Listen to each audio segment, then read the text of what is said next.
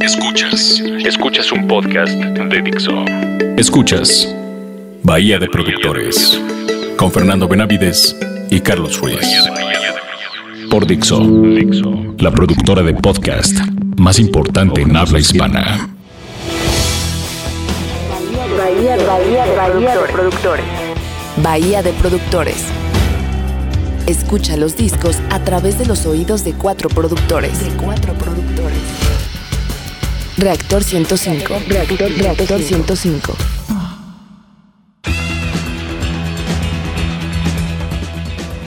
En esta ocasión hablaremos de un disco y ahorita entraremos en los dimes y diretes de Seeds of Love de Tears for Fears. Salvador Castañeda, ¿cómo estás? Hola, buenas tardes.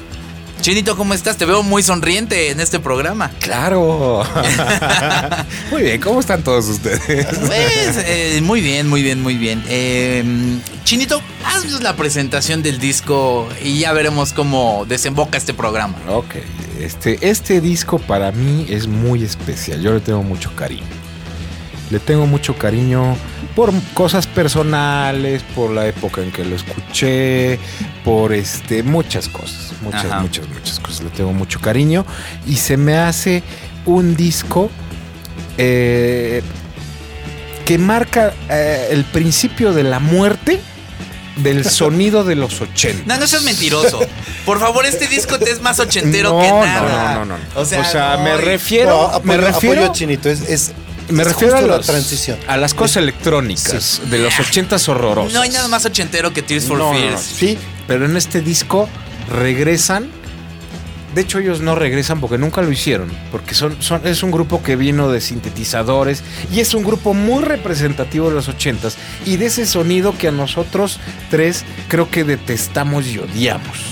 Este disco es el que rompe con eso y regresa al sonido orgánico con grandes músicos. Sí, sí, sí, pero sí son ochenteras. Las baterías son súper Bueno, ochenteras. sí. no, no, yo sí, creo que sí, no. pero- Híjole, en medio. O sea, es el final de los ochentas, pero pensando en los noventas. Yo creo que es un disco eh, que define la... la, ¿De, la de qué año es el disco? 89. 89. sí. Pero Más amarrado a los ochentas que nada. empezaron a hacerlo en 1986. Ay, ay, ay. No, pero bueno, ¿Visto? la idea la ¿Visto? tenían cuando iban en la universidad. Wow. Visto desde el 91 es un disco de los ochentas, visto en los ochentas es un disco noventero. O sea, es, es- Sí, no, no, no. O sea, veamos eh, el, el- el tiempo también, que ahorita vamos a ver el tiempo en su quítate momento. el estigma de, de Tears for Fears de Shout y de Mad World. Y de Shout. Y de, y de todas esas. Y de- y de Shout. Y de Shout. y de Shout, que lo vimos hasta el cansancio. No. Este, este ¿Qué es pasaba? otro-. Sería bueno Este es poner en contexto a los escuchas, porque estamos que si 80s, 90s, mimoso, ¿qué pasaba en esa época? Eh, en, ese, en ese momento estaba sonando o había salido en el mismo año el Doolittle de los Pixies, que es un gran disco, la verdad, y que tiene un sonido muchísimo más arriesgado. Estaba el Disintegration de The Cure, que también es un discazo. Estaba Like a Prayer de Madonna. em, No, para su, para su público era un evento. Sí, sí, sí, sí. Estaba el Passion de Peter Muy Gabriel. bueno. Estaba el Pump de Aerosmith, que también está brutal. Tiene James, eh, James Garagon, tiene varias muy, muy buenas canciones. De hecho, yo creo que es el último disco chido de Aerosmith antes de, Totalmente. de que viniera el Get a Grip, que es Sí. súper comercial, ¿no? Sí, sí. Fate No More, Epic. Muy discazo. Discazo. Y eh, evidentemente México estaba a la vanguardia de la música, compitiendo con Peter Gabriel, con Pixies y con todas estas bandas, con Yuri encabezando, abanderando al país, con la canción al borde de un ataque de nervios.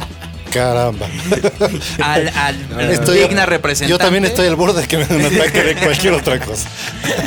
Pero a ver, Y vendió millones y millones de discos en el mundo, mimoso. No sé por qué. Ahora que estamos con lo ochentero, me parece que Tears for Fears es del futuro, ¿no? Pero Ochentero era esta cosa. Tú dices, o- o ustedes dicen que este disco tiene eh, un, un sonido noventero. Y la- te voy a decir que viéndolo desde la perspectiva de la ruptura de los noventas, que fue el grunge, es un disco súper ochentero. O sea, Tears for sí. Fears, visto desde ese punto de vista. Pero estás hablando que el grunge ya se consolidó en el 94, por ahí. Sí, por eso yo digo que este disco está, con otra tecnología. a los 80. Este disco todavía está grabado analógicamente, ¿no? No, también el, Nevermind de Nirvana está ah, grabado. Ah, bueno, sí, pero ya con otros procesos más digitales y bla, bla, bla. Este es un disco totalmente eh, ¿cómo era la leyenda? A, A, A. Análogo, análogo, análogo, ¿no? Y... Voy a refutar a lo largo de este, de este programa. Está bien, qué bueno. Y te voy a callar la boca. Vamos con una canción. Eh, Woman in Chains, de un disco chenterísimo que está poniendo aquí Carlos Ruiz. Vayan productores en Reactor 105.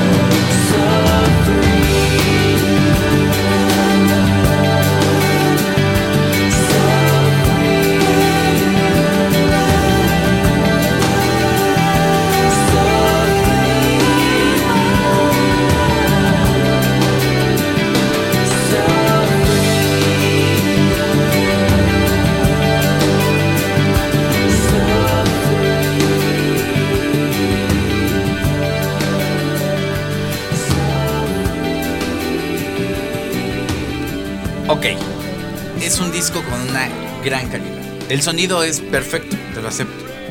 Pero es muy 80. Háblanos de la canción que acabamos de escuchar. Bueno, Woman in Chains. Woman in Chains es, es yo creo que el, el parteaguas aquí de, de lo que querían generar con este disco, ¿no? Este, en, en esta rola invitan a una jazzista con una voz maravillosa que se llama Oleta Adams.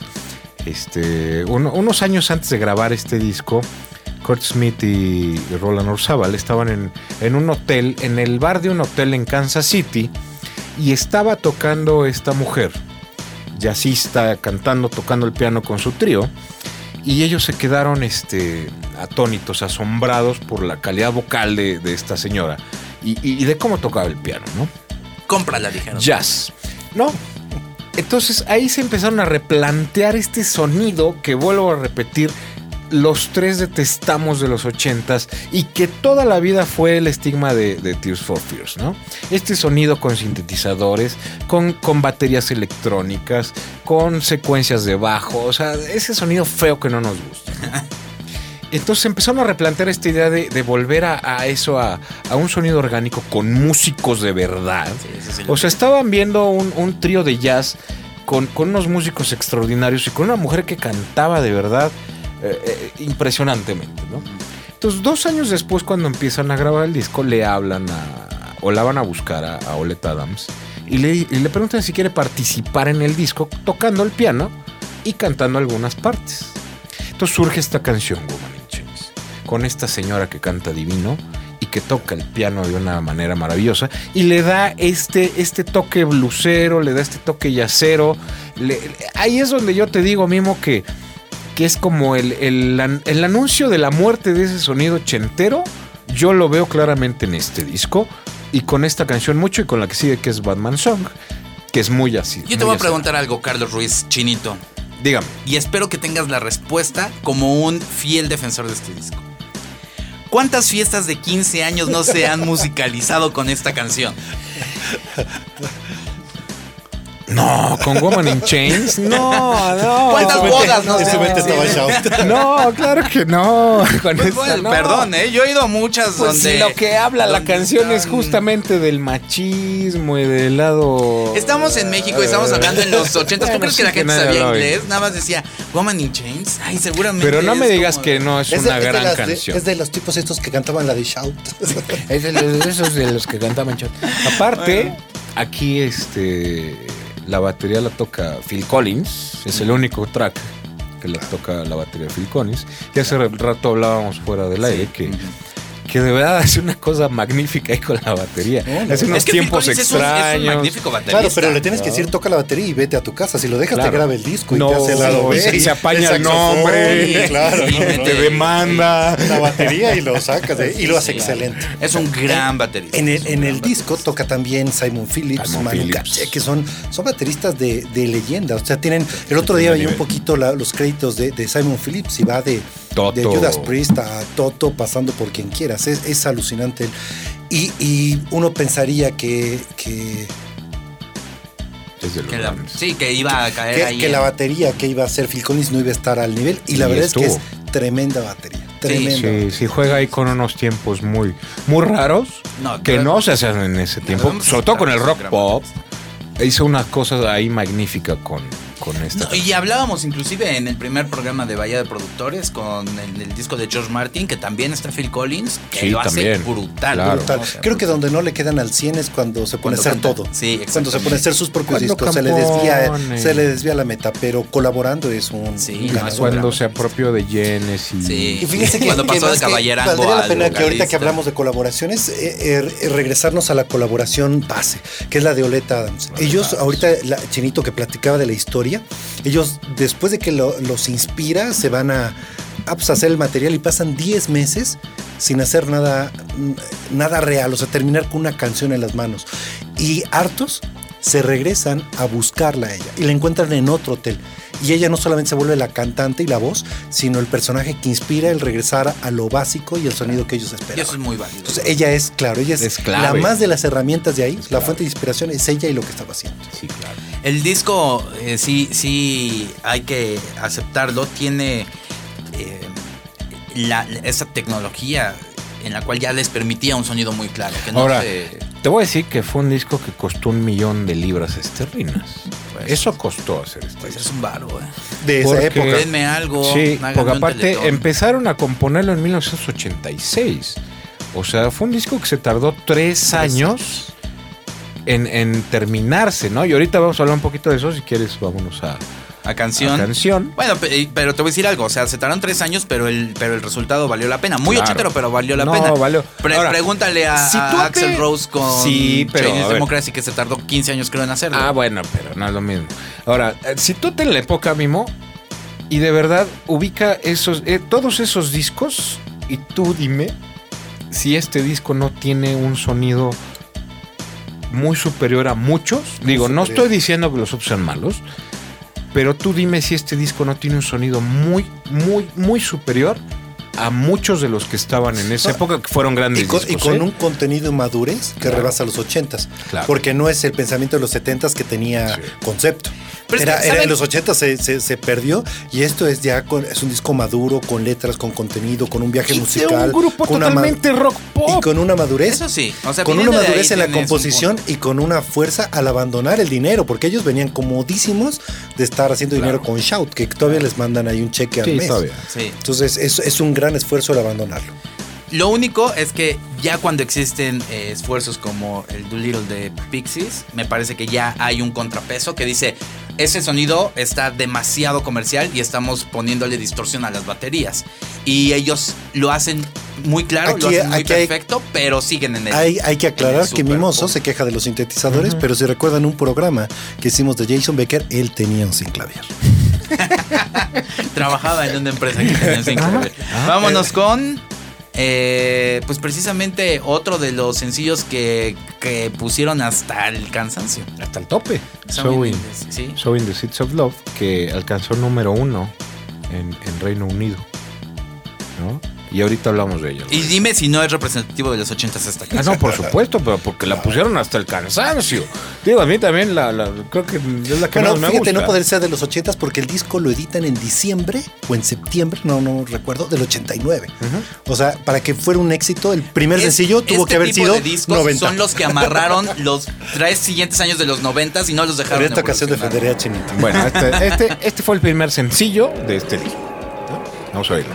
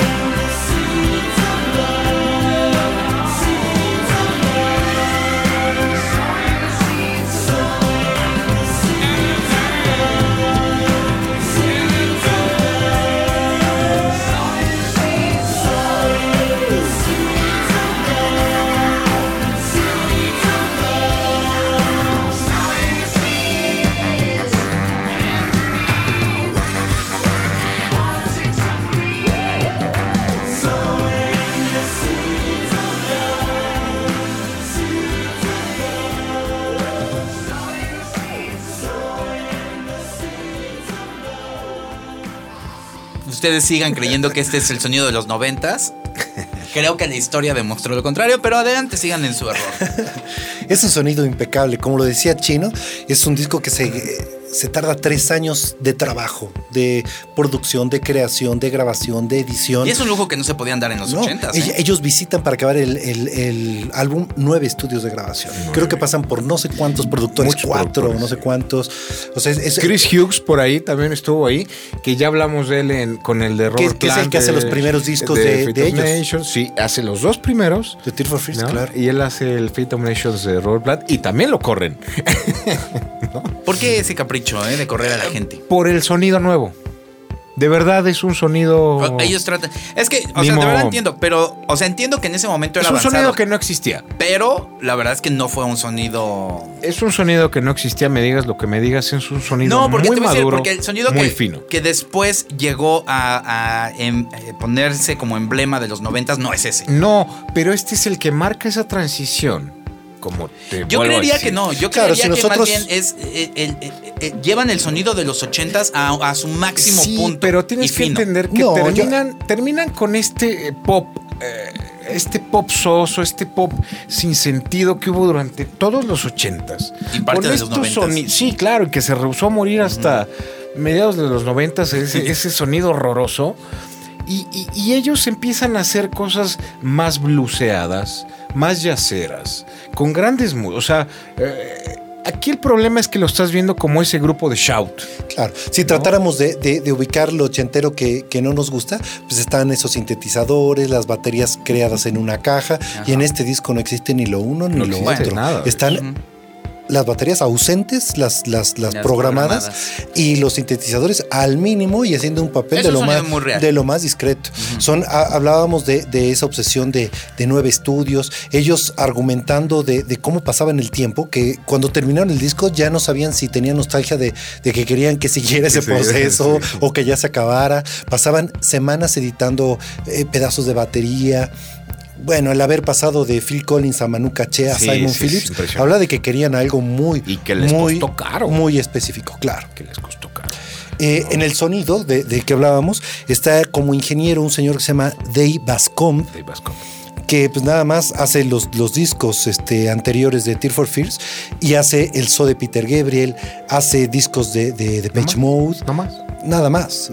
Y de, y de productor tenían a, a Bob Claremontine, que para los que más o menos le siguen, bueno, no de productor, sino hace, hace las mezclas, si no me equivoco, ¿cierto? También Bascom. hace- Es que Bascom, Creo que hace las, final hace del las día- grabaciones y las mezclas las hace Ah, de- Claremontine. Sí. eh, Que él hace cosas de Bowie, de Brian Adams, o de ya, de Bruce primer niveles nivel. supremos. Primer, Primer nivel. nivel. Y, No, y- y también la mano de Orzábal ahí, de Roland Orzábal, creo que es. es- De hecho, es- yo creo que más, él, porque- él fue el obsesivo, ¿no? Curtis Smith ya estaba en otro plan. Y aparte, eh, la comp- el nivel de composición. eh, cabe aclarar que, que el disco está compuesto este, por Roland Orzábal y por, por una teclista que se llama Nicky Holland. O sea, Curtis Smith casi no metió la mano más que en esta canción que vimos, So in the Seeds of Love. Pero el disco en su totalidad es de Orzábal y de, y de una pianista compositora de scores que se llama Nicky Holland. O sea, tiene un lado ahí femenino muy fuerte también y va al otro extremo de lo también de lo que hacían. O sea, tiene esa sensibilidad de, de- de esta composición de la mancuerna Orzábal Holland que yo creo que es muy interesante porque también tiene una madurez de composición Sí. impresionante. O sea, ya no están hablando de, de tonterías, ya no están hablando de, de cosas sin sentido. Esta canción de So in the Seeds of Love, aunque no parezca, es una canción de canción- protesta. sobre los, sobre los tratados injustos de libre comercio entre países. Y entre Margaret Thatcher, que se religió como primer ministro de Inglaterra por tercera vez, y, y Roland Orzábal, que viene de una clase trabajadora. Y entonces, es una canción de protesta, aunque no se Yuri cuando hablaba de al borde de un ataque de celos no tenía esa... No tenía de esa nervios, de intención, De nervios. Pero también es muy válido hablar de los nervios. No, es, es- es un disco que, que ahorita que lo comentas, esa madurez los lleva musicalmente a crear muchos espacios que, que ayudan a que el sonido sea elegante. El sonido- el sonido si uno, no tiene si uno sigue a las baterías, yo le puse mucha atención Las a las baterías y es alucinante. Cada golpe de tarola viene acompañado de un pequeño platillo, de un pandero, de una reverberación Todo delicada, pensado. momento a momento. Decían y si, ahorita, te- y si tú compones recto, o sea, es esa base de batería así sin, No sin pierde, eh, y no, no, no puedes llenar esos, esos, esos Ahorita arreglos. comentaba, ¿no? De esta edición de una batería que les llevó 15 días. 15 días, una sola batería. Claro. ¿no? Están creadas con un gusto que luce en el sonido. Ese- y además no trae esa métrica donde esperas bombo, tarola, bombo, tarola, bombo, sino son patrones muy únicos de, de composición. Y ahí, como decías, Chava, entra, entra Oleta Adams, ¿no? Con esta cosa de jazz y, y proponiendo y diciendo, a ver, y si le hacemos así, sálganse de, de esa línea tradicional del pop o del rock pop y Pero metámosle bueno. cosas más, más movidas Ok, de jazz. quizás sea ¿no? culpa de la disquera, pero no se ve hoy en día históricamente que se hayan salido demasiado. No, pero, yo creo que si pones ese disco hace cinco años te parecería vigente. ¿eh? Sí. En sonido no extrañarías nada y en composición se daba, De hecho, eh, yo- eh, eh, parecería muy vigente, cosa que no pasaría con, con Shout o A con me cualquiera de los otros temas. Encantaría que, que mucha gente se fijara en este sonido y empezara a producir este, con Pues es que esta hoy en día calidad. producen ¿eh? feo, El verdad. trabajo de las voces es gan- gana- No, no, es que ganador, bien. súper lucidoras, con arreglos que momento a momento cambian. Uno escucha los efectos que trae cada voz y son casi para cada, cada estrofa de la canción. Ahora tuvo estragos fuertes de hacer este disco, ¿eh? con todos estos cambios de, de- de productores y de estudios y de todo. Claro. Bueno, Kurt Smith termina divorciándose y termina separándose de, Ronald, de Roland Orzábal, ¿no? También, también ahí vi por ahí una entrevista en, en internet de, de Roland Orzábal que decía que estaba ya harto de, de- de las disqueras, de esta exigencia de, del hit y del hit y del hit y saca para que venda. Creo que- que, este y- y disco que no tiene esa intención, aunque tuvo cuatro singles, cuatro sencillos. Creo que no fue la intención de ellos este, eh, hacer un disco así. Estaban buscando otra cosa. Claro. Total. Y la disquera se aprovechó, Se ¿no? aprovechó la- la- demasiado. de hecho, So in, in the Seeds of Love eh, me parece que es una canción que escuchamos al- hasta el cansancio y que la ubicamos también muy ochentera, pero quizás no sea culpa ahí de Tears for Fears, Sí, sino es con de- menos repeticiones nos parecería fresco. Sí, claro. Y ahora escuchen las demás, ¿no? O sea, quítense el estigma también de So in the Seeds of Love y escuchen las demás, que es muy valioso. Lo demás es más val- valioso que esta rola ¿no? Que es totalmente Beatle también. Pues sí. Claro, la mayoría lo argumenta que es en psicodelia Sí, y la onda. eh, Casi todos los que hacen una referencia a esa canción lo asocian con un momento. Pues igual y la verdad de- una banda tan exitosa no tiene tanto margen también para despegarse. No, vamos a la siguiente canción. ¿Cuál es, Chinito? Es el tercer sencillo de- del disco que se llama Advice for, For the Young Hearts. Ajá. En Bahía de Productores Reactor 105.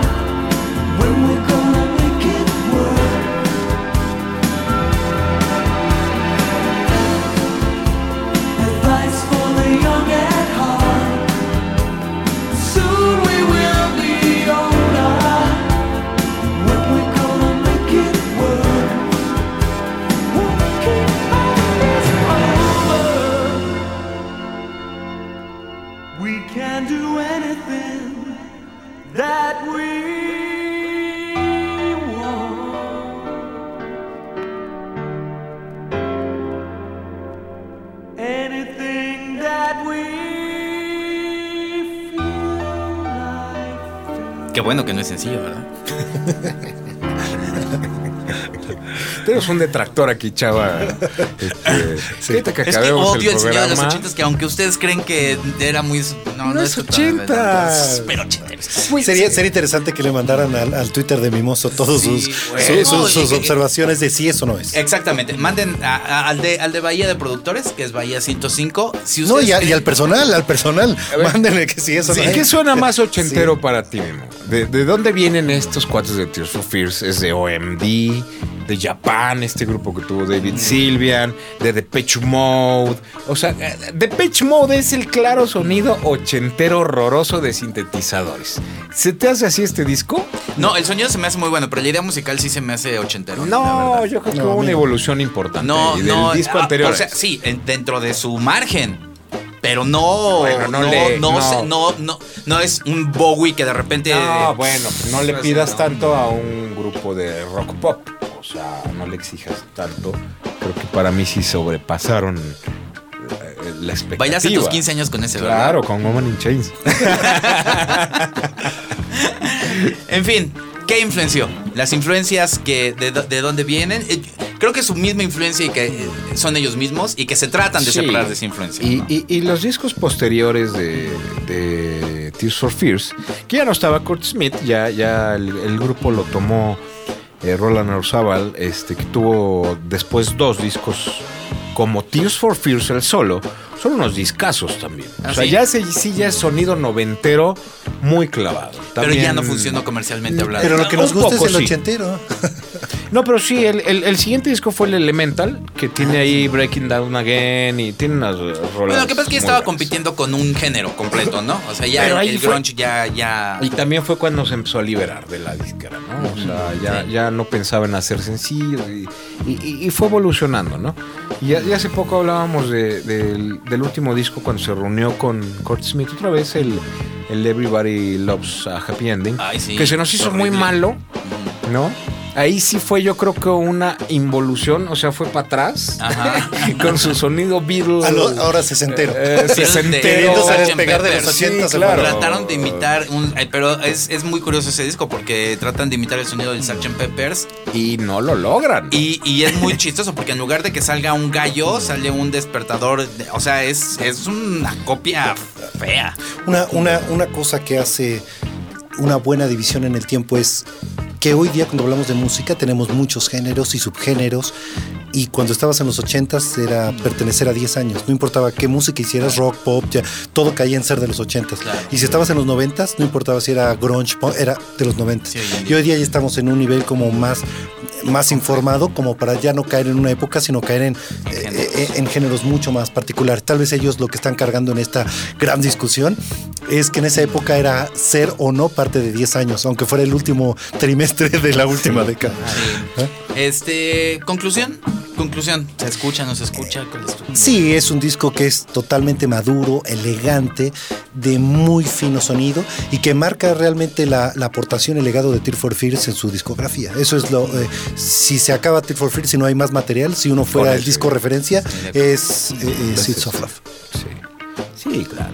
Digo, a, a pesar de mi cosa personal, de que yo le tengo un cariño. De tus 15 le tengo años. un cariño Sí, fuerte de mis de 15 tus años. chambelanes cargándote, Y, y mis chambelanas cansándome. y la calabaza que me recibió afuera con esta canción a todo lo.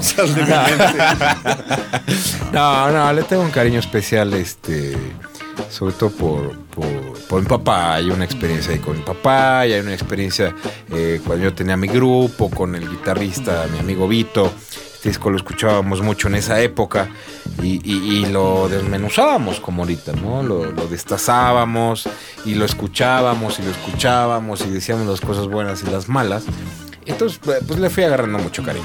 Pero a pesar de eso, creo que es un disco muy, muy, muy fino. El, el sonido a mí se me hace eh, pues casi perfecto. ¿no? La mezcla es casi perfecta. Este, la madurez de la composición, de las letras, porque son letras que tienen algo que decir, de verdad, eh, quitándose ese estigma también de los ochentas con letras sin sentido. Aquí lo rescata Rolando Sábal con sus letras y se me hace un disco muy, muy, muy bueno, muy bonito, muy, muy disfrutable también. Pues ahí está, es un disco que me parece que como ingenieros, como productores, sí hay que escuchar. La verdad es que el sonido sí es muy bueno.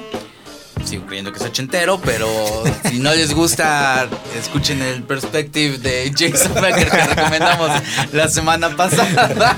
Que está también hecho en los 80. Que la verdad es que tiene otro. bueno, O el de Iggy Pop, que, ah, no, De pero los es del 80s, 70, sí. 70, sí. Y el ¿no? de George Martin de los 80. Bueno, este, no, pero sí es un sonido muy bueno, o el de Yuri. Aunque, bueno, Parece como de los 40. ¿no? Sí.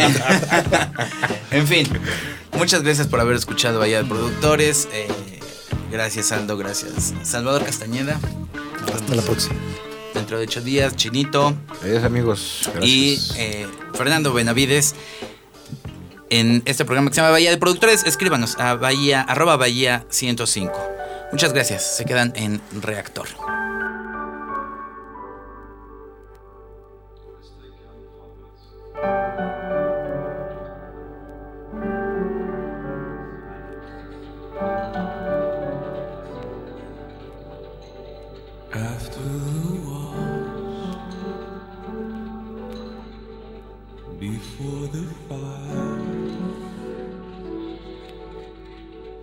I will decay, melt in your arms as the day hits the night. We will sit by candlelight.